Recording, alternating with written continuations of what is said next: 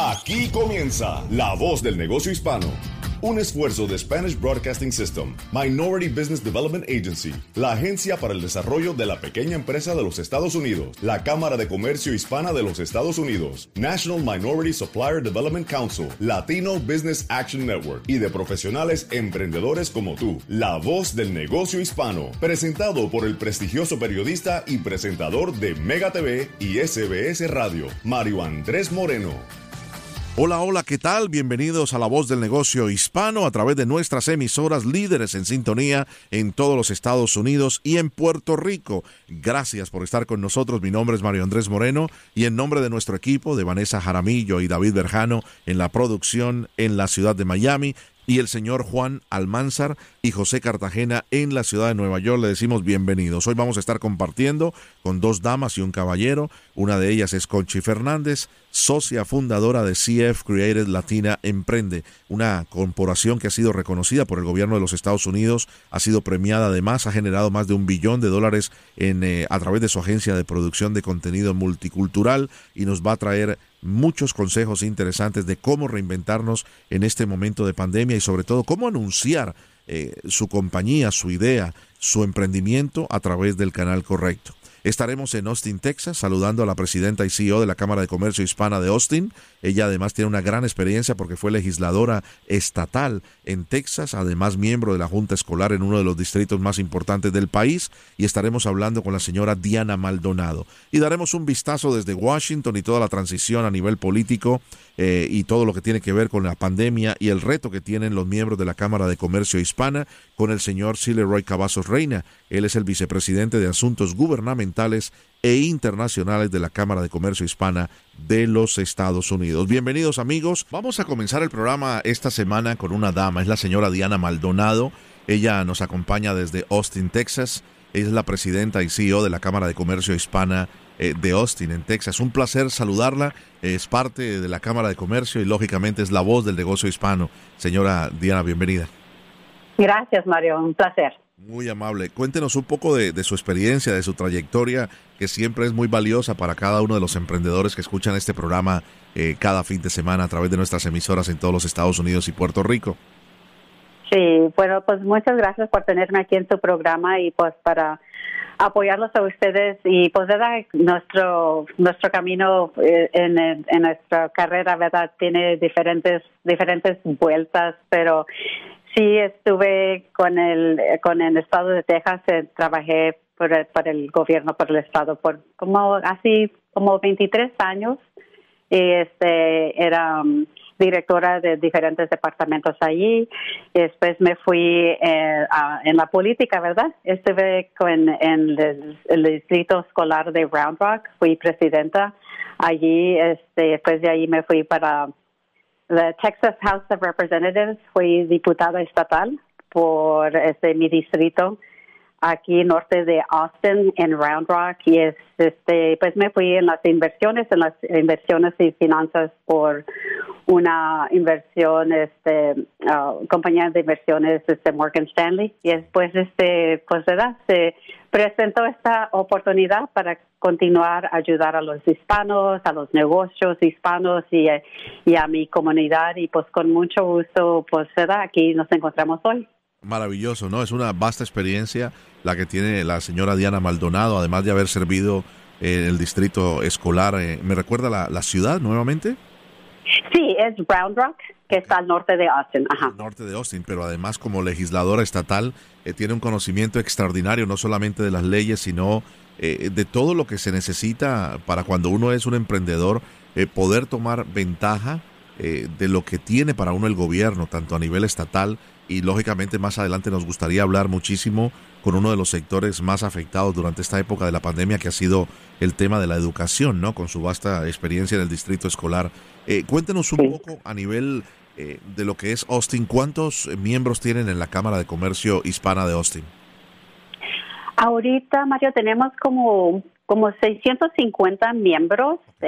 Este, unos son ¿verdad? de los negocios como se dice, small business, los negocios uh, chicos y también tenemos el apoyo con este uh, corporations, uh, negocios más grandes que nos ayudan y nos apoyan para hacerlos, darle los servicios a nuestros negocios.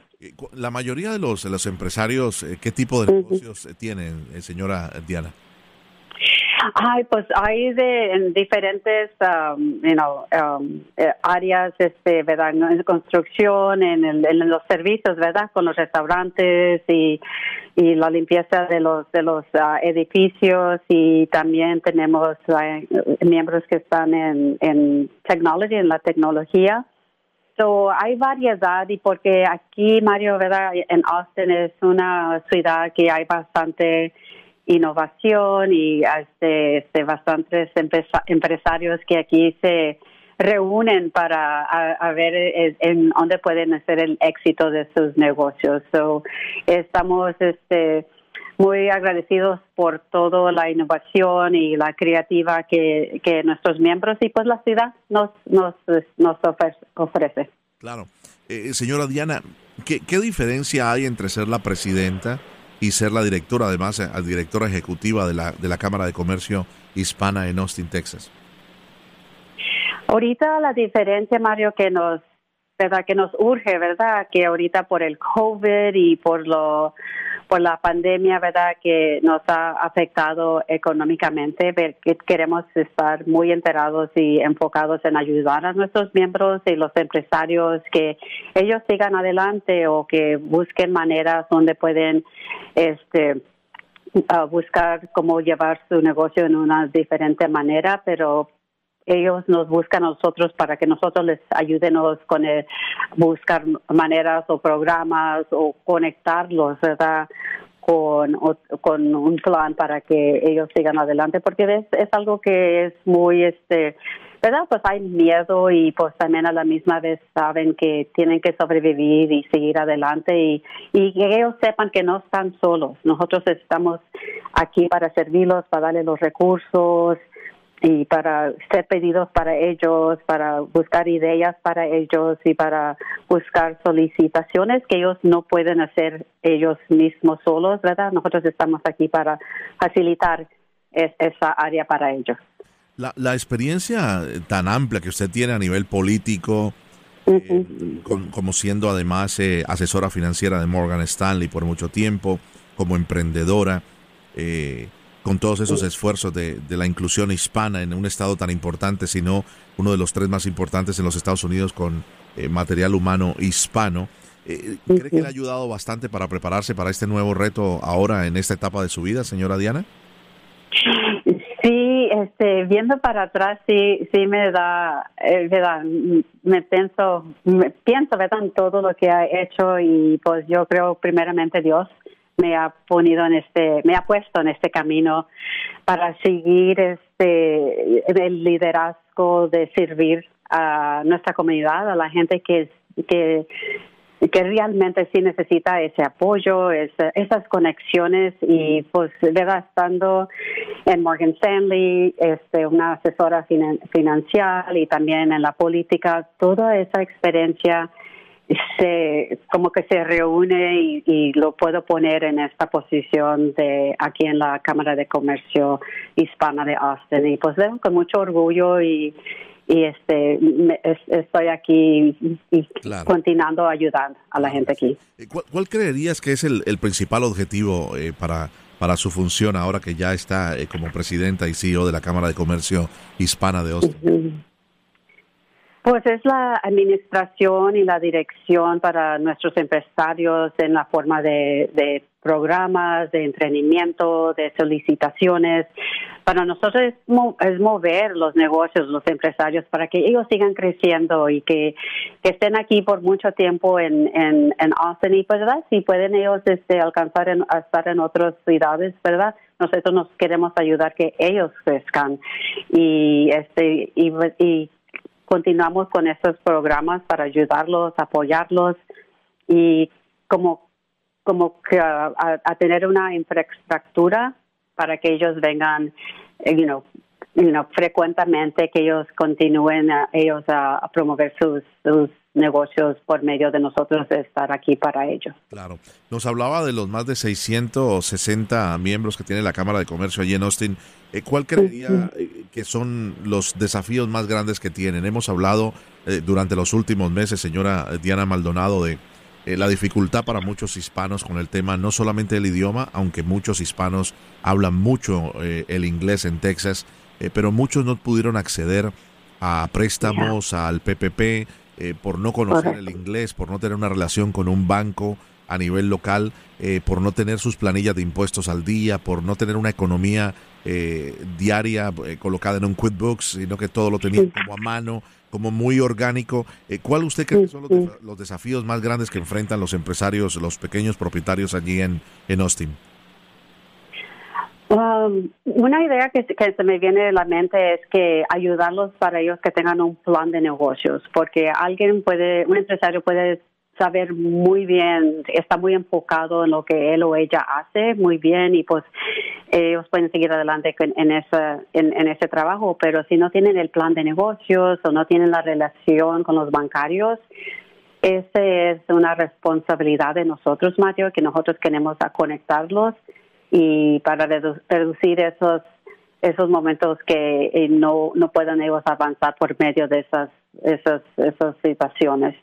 So, lo que yo hago es, yo tengo las relaciones con los bancarios, con los ejecutivos en, estos este, negocios grandes para, para llamarles la atención que por medio del lenguaje, por medio que no, no tienen un, plan de negocio, pero pero obviamente sí, sí tienen un negocio que es muy fuerte y muy dedicado que ellos pueden um, avanzar y pues yo hago esa conexión con los ejecutivos para ayudarles en, por medio de que accesen esos um, fondos para que ellos sigan adelante y para tener el plan de negocio para ellos mismos también. Claro, claro, exactamente. Se acerca un tiempo eh, complicado, señora Diana, es el tiempo de la Navidad.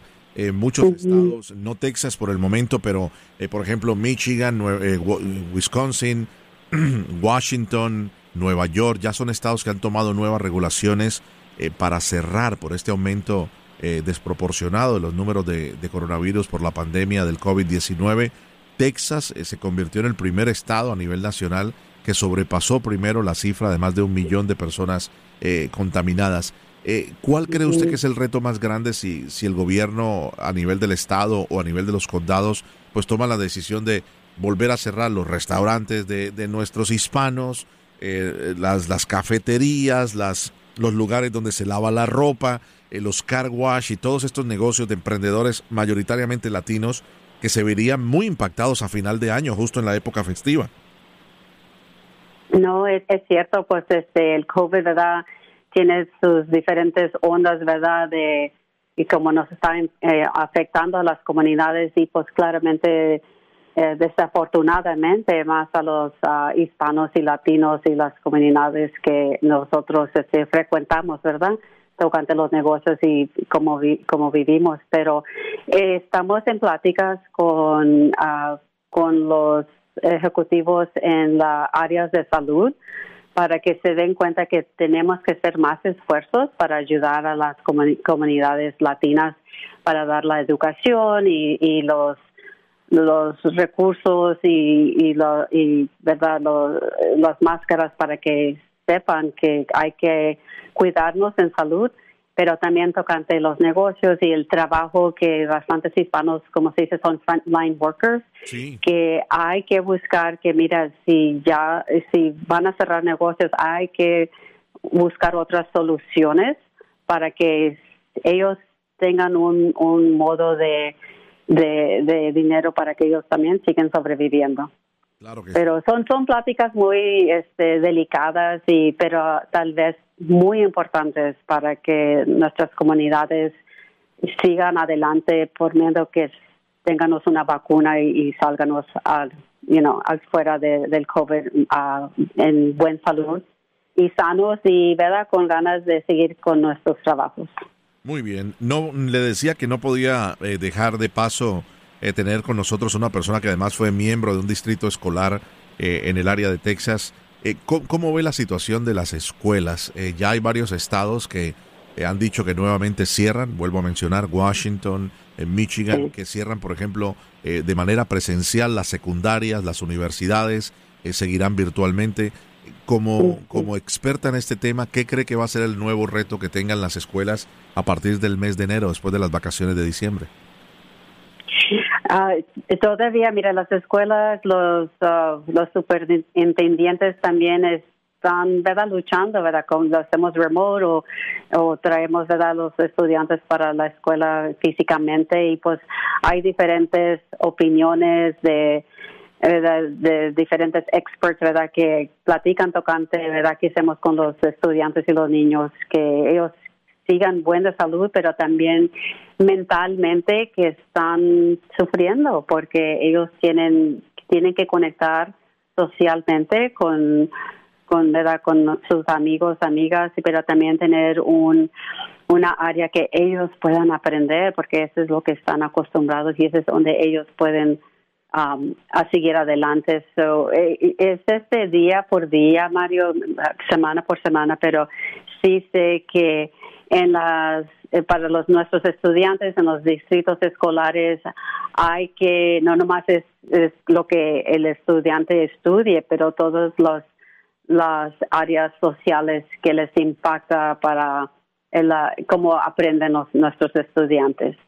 So, todavía sí es difícil, pero estamos en las pláticas para saber si va a ser remote qué van a hacer para también darles los servicios sociales para nuestros estudiantes y para las familias y también uh, con el internet, verdad que bastantes comunidades o familias no pueden. Claro. Uh, yeah, so hay, hay que, que, buscar cómo conectar esas familias y comunidades con el, el, uh, el acceso para el internet. So, este, verdad, nos encontramos en una situación muy dificultosa para la educación de nuestros ah, niños y niñas, pero hay que seguir adelante y poner nuestras cabezas juntas y fuertes para, para que ellos mantengan ese nivel de, que tengan, que, que se sientan confortables, pero también que puedan aprender. Señora Diana, qué placer tenerla en el programa. Le agradecemos inmensamente estos minutos para eh, toda nuestra audiencia a través de las emisoras de Spanish Broadcast System y por supuesto desde aquí de la ciudad de, Miami le enviamos un abrazo hasta Austin. Lo mejor para usted en esta eh, próxima semana de, de, acción de gracias para usted y para su familia y sobre todo para todos los miembros eh, de la Cámara de Comercio Hispana ahí en el área de Austin, Texas, una preciosa ciudad pujante con muchos hispanos echándole ganas, echándose adelante. Muy amable, señora Diana. Gracias, Mario. Saludos a ustedes también. Que estén buenos en salud. Muchas gracias. Ella es la presidenta y CEO de la Cámara de Comercio Hispana de Austin. La señora eh, Diana Maldonado es parte de la voz del negocio hispano. Si usted tiene alguna pregunta o quiere comunicarse con alguno de nuestros invitados, recuerde nuestra página de internet, la voz del negocio hispano.com. Ya regresamos. Estás escuchando La Voz del Negocio Hispano con Mario Andrés Moreno. Vamos a continuar en la voz del negocio hispano a través de nuestras emisoras de SBS Radio en los Estados Unidos y también en Puerto Rico. Vamos al sur de la Florida para saludar a Conchi Fernández. Ella es la socia fundadora de CF Creative Latina Emprende. Esta es una agencia de producción de contenido multicultural y consultoría de negocios y capacitación para latinos, para empresas minoritarias. Conchi, un placer saludarte y bienvenida. ¿Cómo estás?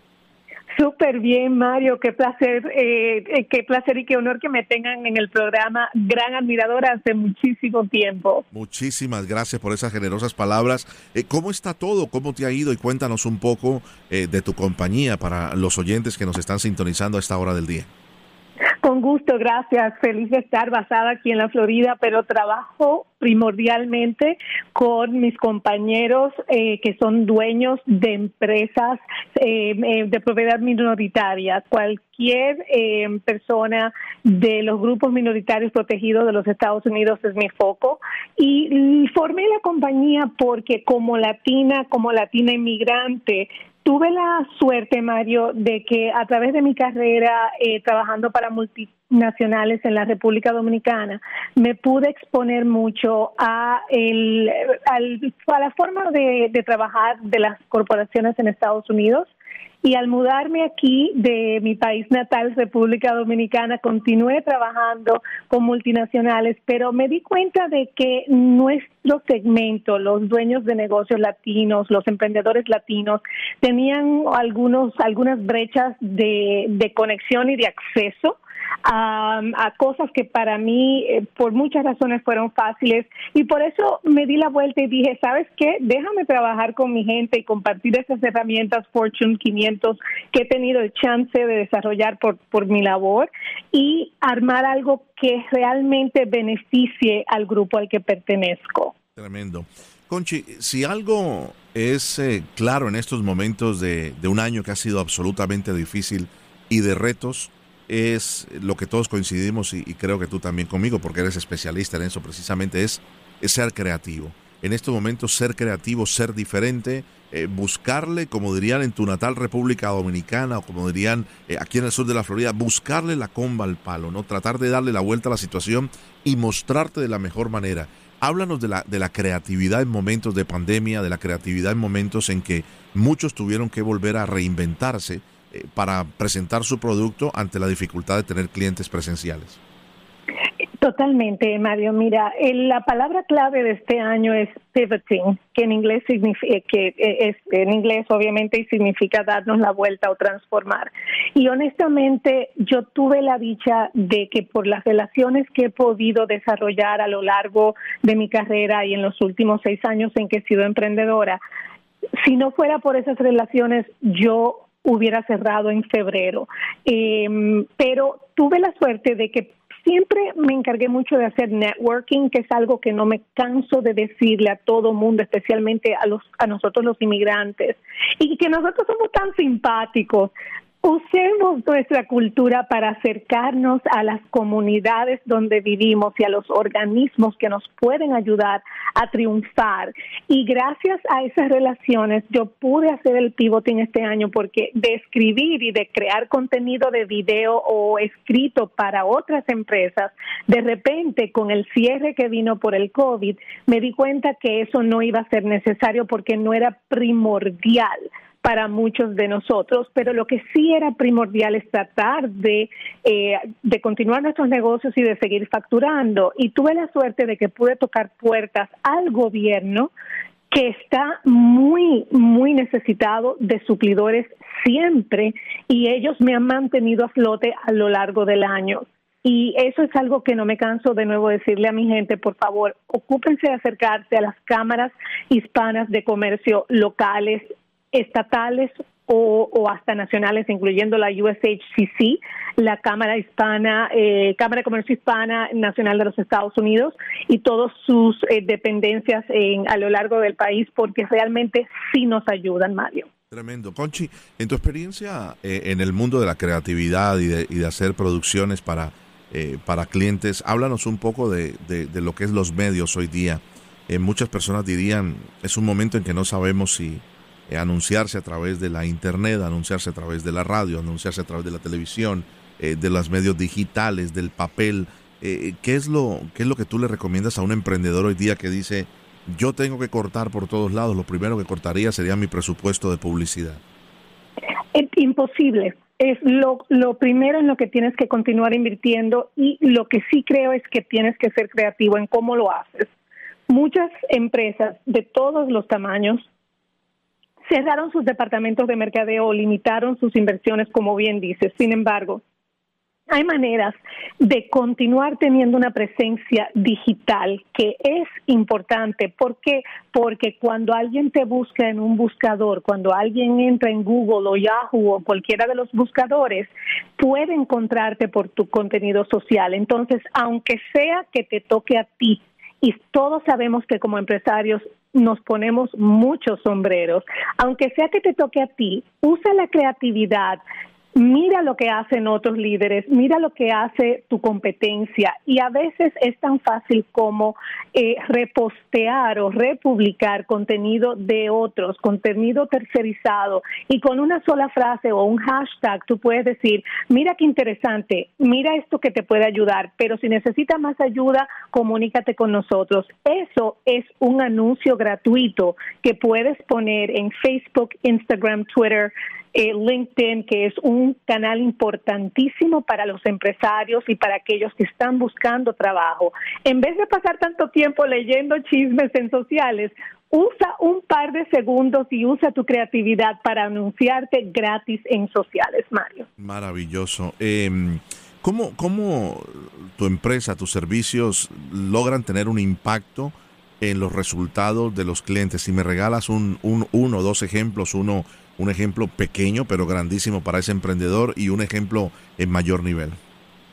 Claro que sí, con mucho gusto. Y, y, me encanta que tengamos ese rango de clientes. Yo trabajo con personas que son mom and pops, como decimos en inglés, que son empresas familiares pequeñitas, como clientes hiper grandes como Microsoft. Pero la necesidad de todos es la misma. Todos tenemos que poder articular lo que hacemos y el por qué el cliente nos tiene que escoger a nosotros. Un caso de éxito súper fácil.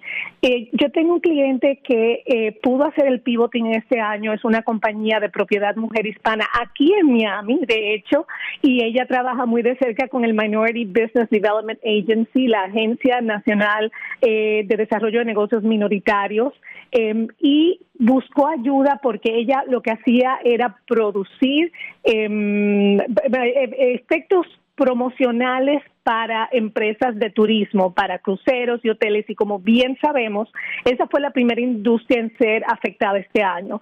Ella pudo hacer el pivoting, usó todas sus maquinarias para cambiar de hacer efectos promocionales a hacer PPE o em, efectos eh, personales de protección, lo que usamos para cuidarnos eh, del COVID, por ejemplo. Y al hacer eso, de repente empezó a ganar millones, pero ella no tenía la capacidad de anunciar lo que ella estaba haciendo, que realmente era revolucionario.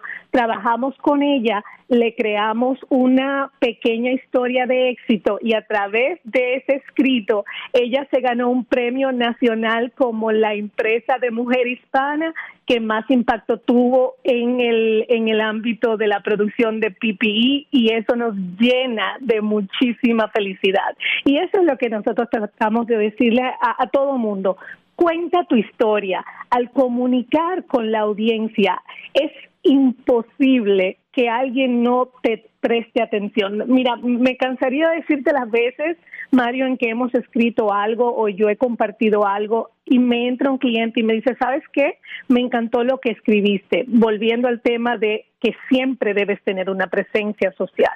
Qué tremendo. Conchi, eh, ¿cuál sería la, la recomendación para aquella persona que nos está escuchando, que, que no entiende lo importante, bien decían nuestros abuelos, ¿no? Lo que no se anuncia no se vende, ¿no? Lo que no se muestra, lo que no se oferta, eh, no se vende. Y hay una cantidad de personas que nos escuchan en este programa eh, que tenemos la fortuna que llegue a cada, a cada rincón del país y también de la isla de Puerto Rico, eh, que pueden tener ideas, que pueden tener un producto que, que va a cambiar vidas en este momento tan definitivo para muchas de nuestras generaciones a venir eh, tienen productos o un servicio o una idea que puede cambiar eh, a muchos y no saben cómo proyectarse y no saben cómo eh, darse a conocer, cómo certificarse, cómo entrar a una cámara de comercio, cómo buscar la asesoría de una compañía como la tuya que le pueda unir esas ideas y sin tener que gastar una fortuna, que muchos piensan que esto es una fortuna siempre para poder anunciarse y lo demás, puedan sacar adelante sus proyectos y no bajar los brazos, como estuviste tú a punto de hacerlo en el mes de febrero. Es que no hay opción. Si ya estás emprendiendo, la única dirección que tienes es hacia adelante o te paras y te bajas del bote.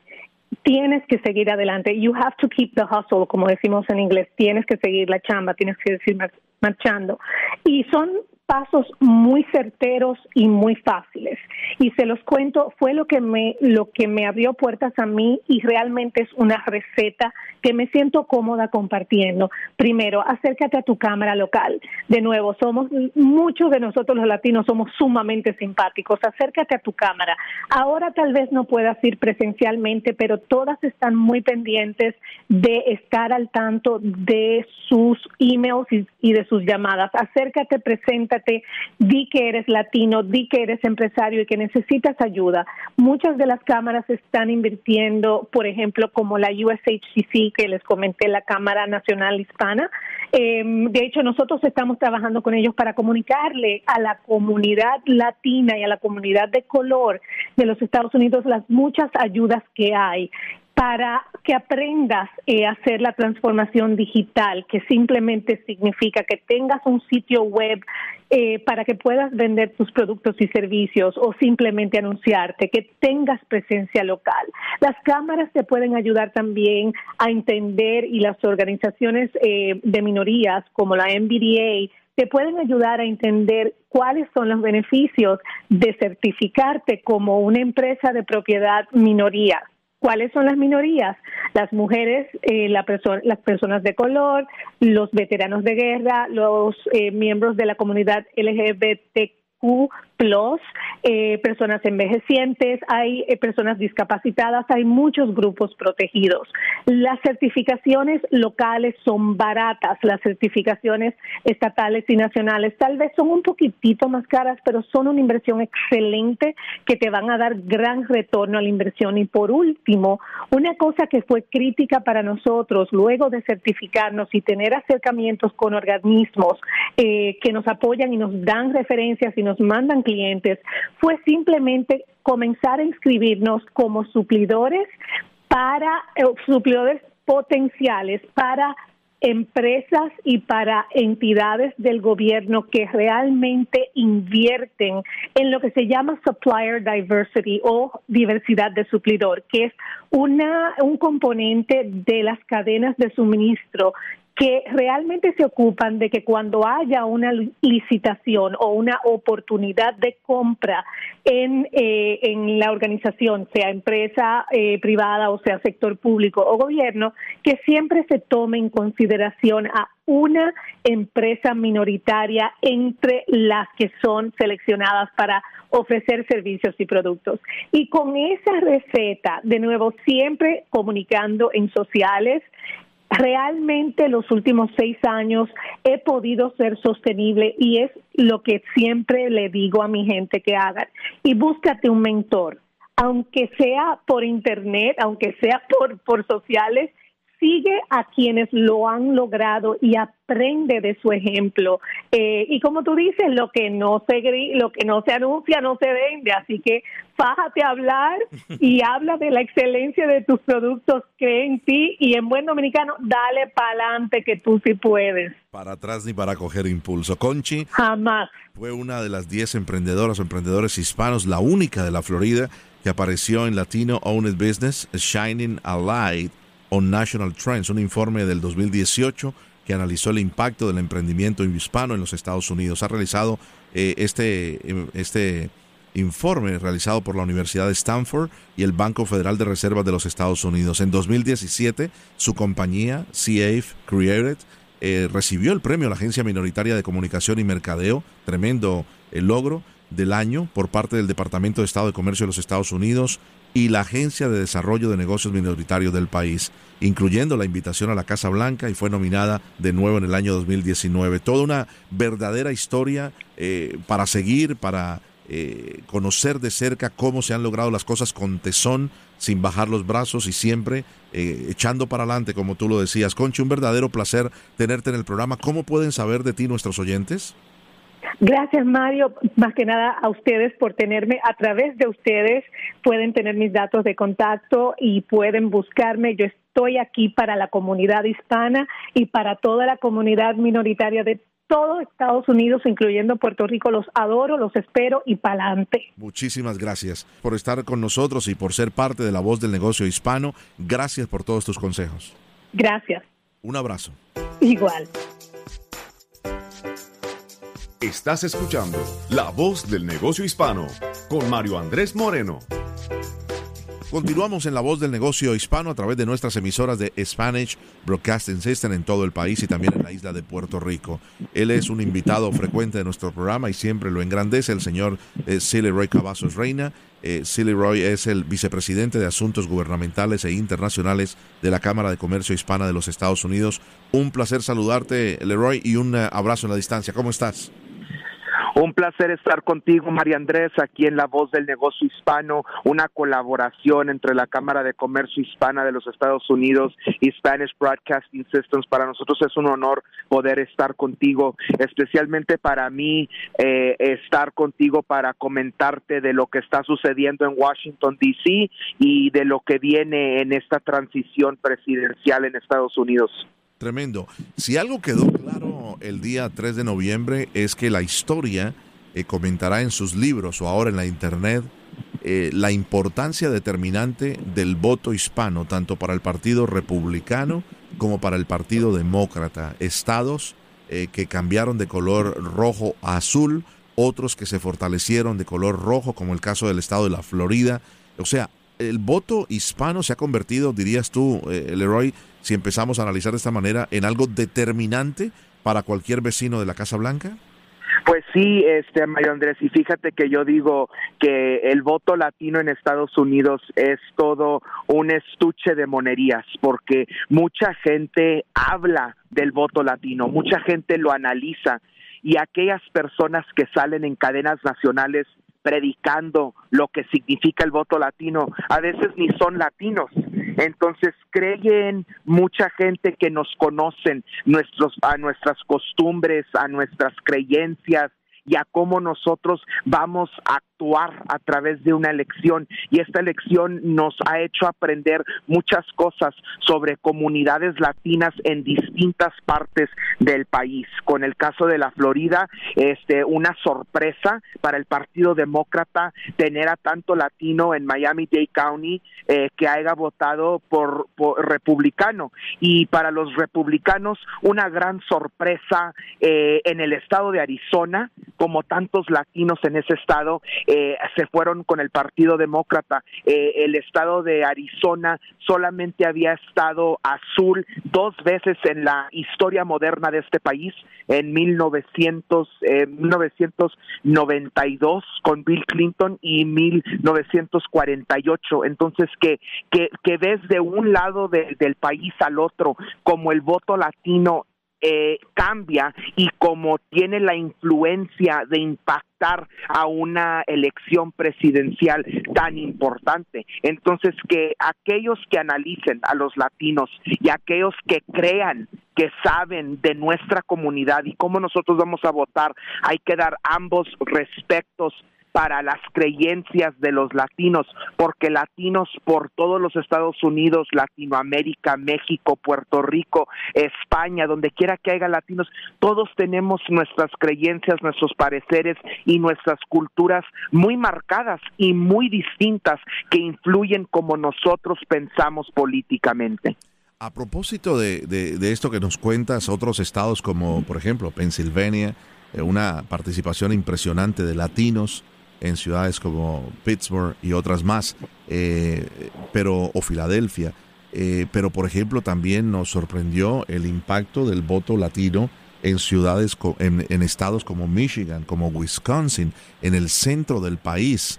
Eh, y no decir más, pues lógicamente, como muy bien lo mencionabas, el estado de la Florida, ni qué decir Texas, que se acercó por primera vez muchísimo el Partido Demócrata al republicano en un, en un estado mayoritariamente eh, rojo, o sea, republicano, eh, pero que ha ido cambiando con las nuevas generaciones de latinos y también eh, solidificando la situación en, en Nueva York, en el área de California. O sea, el voto latino está por todos los Estados Unidos y no es un voto homogéneo.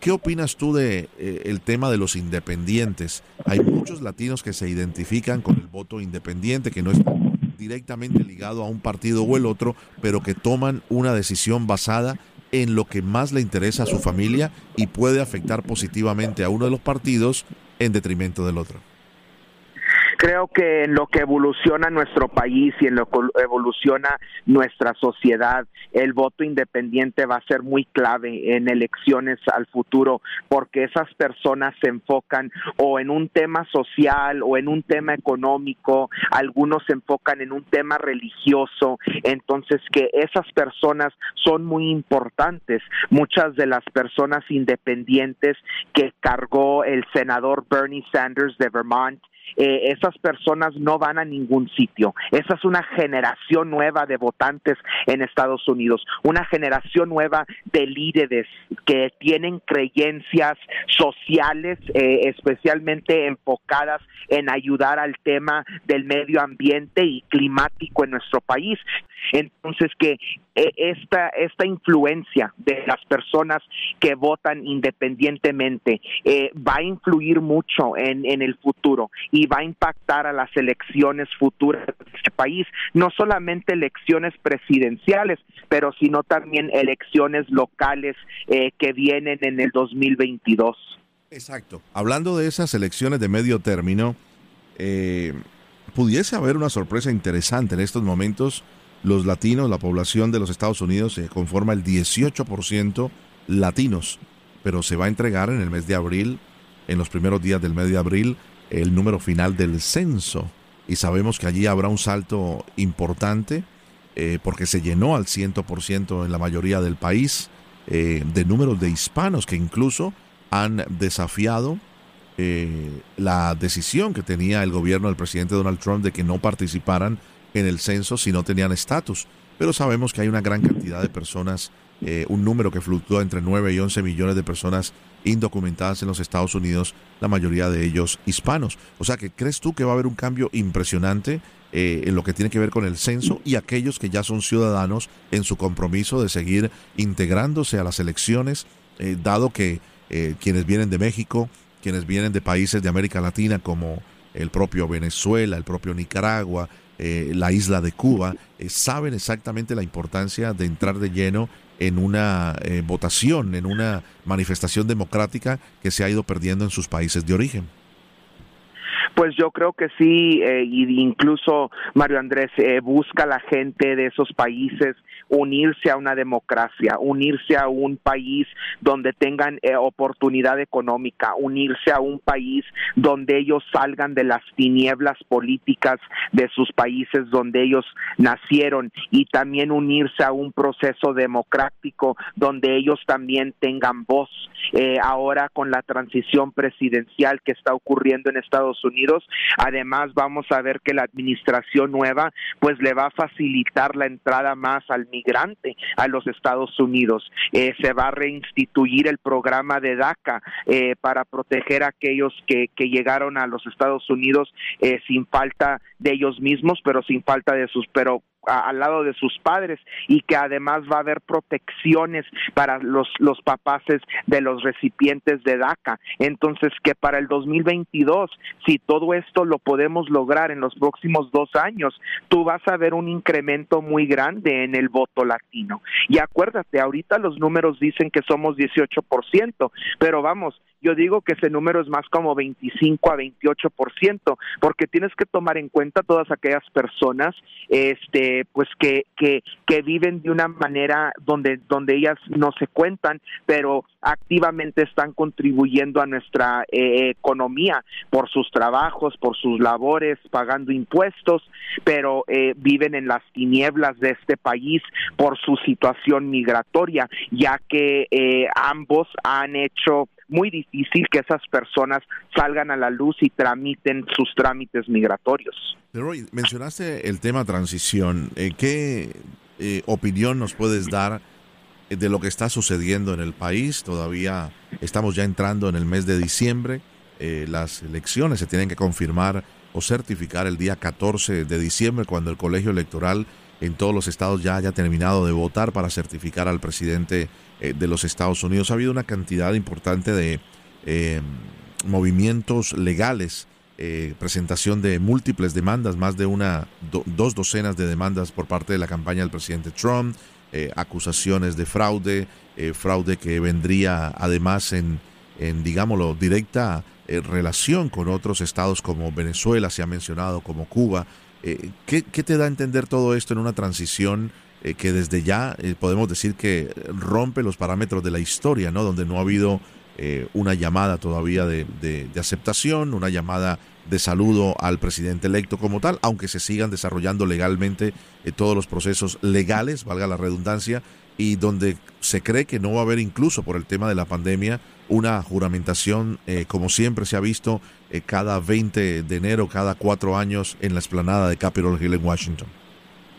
Pues Mario Andrés, yo te digo una cosa que hoy precisamente la Cámara de Comercio Hispana ha sacado este un comunicado de prensa con una urgencia al Departamento de, Administración General de los Estados Unidos, urgiéndoles que reconozcan la elección del presidente electo Joe Biden eh, a la presidencia de Estados Unidos y que se empiece de manera este rápida la transición presidencial. Yo creo que en este país el proceso democrático funcionó.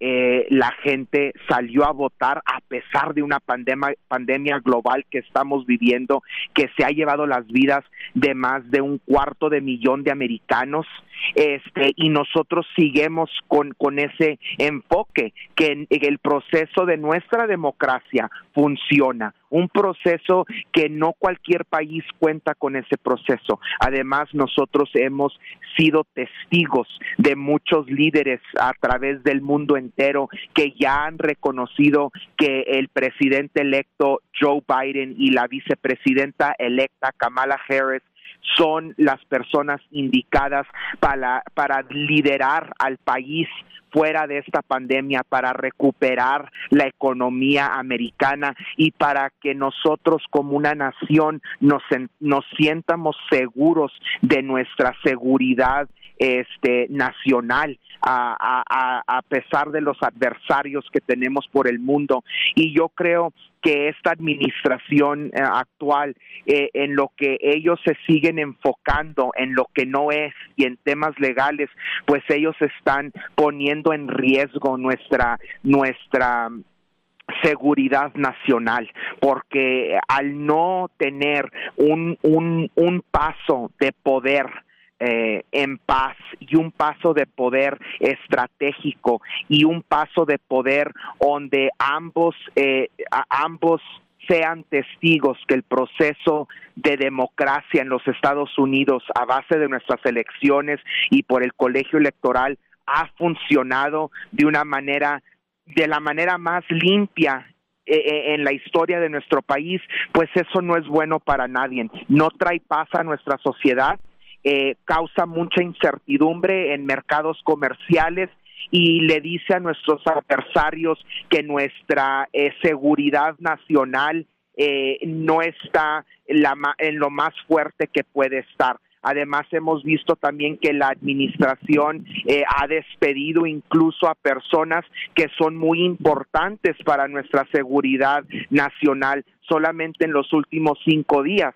Entonces, que eso también da un, un señalamiento al mundo que pues ahorita eh, los Estados Unidos está viviendo una incertidumbre de paz social muy grande y una división política que pues nos puede lastimar a nosotros ya nos está lastimando tanto la pandemia, nos está lastimando a la economía y a las familias que tienen carencias en nuestro país y si no hay un, una transición de poder en una manera pacífica y en paz donde se reconozca el proceso democrático, pues eso también puede afectar mucho a los Estados Unidos y cómo nuestra sociedad evoluciona debajo de un nuevo mandato presidencial. No podríamos dejar de, preguntarte tu opinión por algo que ahora mismo está ocupando los 50 estados de la Unión Americana.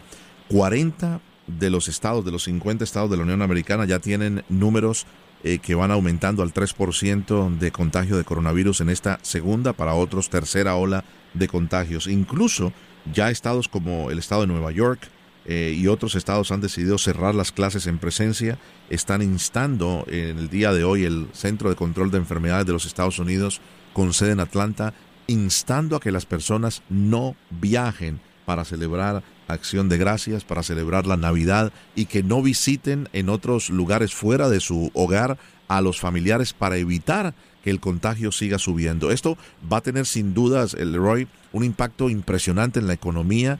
Eh, vienen las ventas de Navidad, los millones de asociados de la Cámara de Comercio Hispana de los Estados Unidos eh, no están exentos de esta situación. Muchos de ellos venden servicios, servicios que son súper necesarios eh, para estas festividades, preparar comidas, eh, las peluquerías y bueno, te puedo decir una cantidad enorme de, productos y de tipos de servicios que venden nuestros hispanos. Eh, ¿Cómo analizas tú, y si me regalas un par de minutos sobre este tema, Leroy, por favor, eh, el reto que tenemos para fin de año con el aumento de los casos de coronavirus, más de 250 mil muertos, como tú muy bien lo has señalado, y el número de más de 11 millones ya infectadas de personas en los Estados Unidos de coronavirus?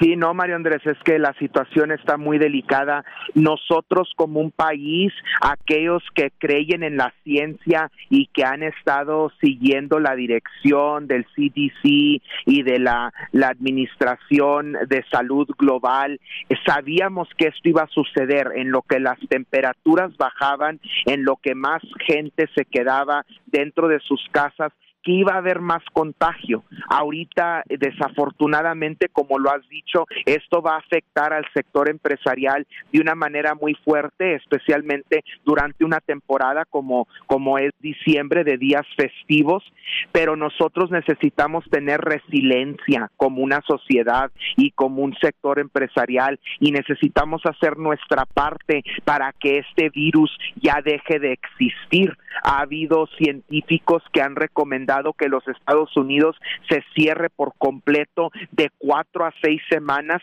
para que el virus deje de desparramarse por, por, por la sociedad. Y pues si eso es lo que en base va a tocar hacer para nosotros poder restablecer una economía más fuerte, pues hay que hacerlo, porque los días que pasan se siguen muriendo eh, americanos, se siguen contagiando personas este y, y, pues yo estoy de acuerdo eh, con, con los comunicados que han salido esta mañana del Centro de, de Disease Control para los Estados Unidos que las personas solamente celebren en el Día de Acción de Gracia con las personas que viven en sus casas, que no se reúnan en grupos grandes de familia, porque es un riesgo muy grande, especialmente para la gente de la tercera edad, Mario Andrés, nuestros abuelos, nuestros padres, este, tanta gente de la tercera edad que se ha muerto a causa de este virus y nosotros tenemos la responsabilidad social de resguardar y de salvar a ese sector del, del, de, de, nuestro país, de nuestra sociedad. Ellos nos han dado tanto, ellos han construido lo que ahora es nuestro país, han construido la fundación de nuestras familias y nosotros no podemos ser personajes egoístas de porque hay un día de acción de gracia y estamos acostumbrados a todos sentarnos en una mesa y compartir alimento, que un año no lo hagamos para salvaguardar a, ese sector de la sociedad, a la gente de la tercera edad, y, también gente de mi edad, que también muchos jóvenes de 25 a 40 años también se han estado muriendo del virus. Entonces que nosotros como sociedad tenemos que actuar de manera precisa tenemos que actuar a base de ciencia y tenemos que comportarnos como una sociedad que está peleando un virus que nunca se ha visto en este mundo. Y yo creo que el sector empresarial, después de que el virus nos pase y después de que le retemos con una vacuna, vas a ver, Mario Andrés, que el sector empresarial, no solamente el sector empresarial latino, pero todos los negocios de Estados Unidos van a poder refortalecerse y a través de esta nueva administración van a ver que va a haber ayuda gubernamental más de lo que ya ha habido para estos sectores, para revivir a la economía americana. Nosotros tenemos que tener fe y esperanza de que eso va a pasar pero además de esa fe y esperanza, nosotros como sociedad tenemos una responsabilidad social de comportarnos de una manera adecuada para poder combatir y derribar a este virus. Has hablado con mucha sabiduría. Que Dios te bendiga por tus palabras, mi querido Leroy. Y un abrazo en la distancia. Lo mejor para ti y tu familia en el Día de Acción de Gracias y en esta Navidad, si no hablamos en las próximas dos semanas. Un abrazo y, y gracias por tu participación en La Voz del Negocio Hispano. Gracias, María Andrés. Un abrazo, un abrazo igual y la Cámara de Comercio de los Estados Unidos se mantiene incondicionalmente a las órdenes del pueblo latino, no solamente en Estados Unidos, pero a través de Latinoamérica y España. Muchísimas gracias. El señor Roy Cavazos Reina, él es el vicepresidente de Asuntos Gubernamentales e Internacionales de la Cámara de Comercio Hispana de los Estados Unidos. Se nos acaba el tiempo, se nos fue volando el programa. Le agradezco inmensamente en la ciudad de Miami a nuestra colega Vanessa Jaramillo y David Berjano en la producción general de este programa en la ciudad de Nueva York, al señor Juan Almanzar y a José Cartagena, parte de nuestra gran cadena de SBS, y a todas nuestras emisoras eh, que están siempre en sintonía de este programa que hacemos con mucho cariño, esperando que pueda ayudar a los emprendedores. Un saludo grande a quienes nos sintonizan en Nueva York a través de la Mega 97.9 FM en la ciudad de Miami a través de nuestra emisora El Líder en Sintonía Z92.3, donde diariamente desarrollamos el programa de Vuelta a Casa entre las 3 y las 7 de la noche. En la ciudad de Los Ángeles nos sintonizan a través de Mega 96.3 FM. Un gran saludo a toda el área eh, del condado de Los Ángeles y también en Chicago, la ley 107.9. Un abrazo a la linda ciudad de Chicago, en Puerto Rico a todos los que nos sintonizan a través de la Z93, la gran isla del encanto que amo con todo mi corazón y por supuesto también en la preciosa San Francisco 93.3 La Raza. Es un verdadero honor para nosotros trabajar para ustedes. El contenido completo de este programa lo pueden volver a encontrar a través del podcast en la página de la música global. Baje la aplicación, es gratuita y puede sintonizar todas nuestras emisoras y el programa y los contenidos. Mi nombre es Mario Andrés Moreno, les deseo muchas bendiciones, éxitos en este día de acción de gracias, cuídense mucho y seguimos adelante.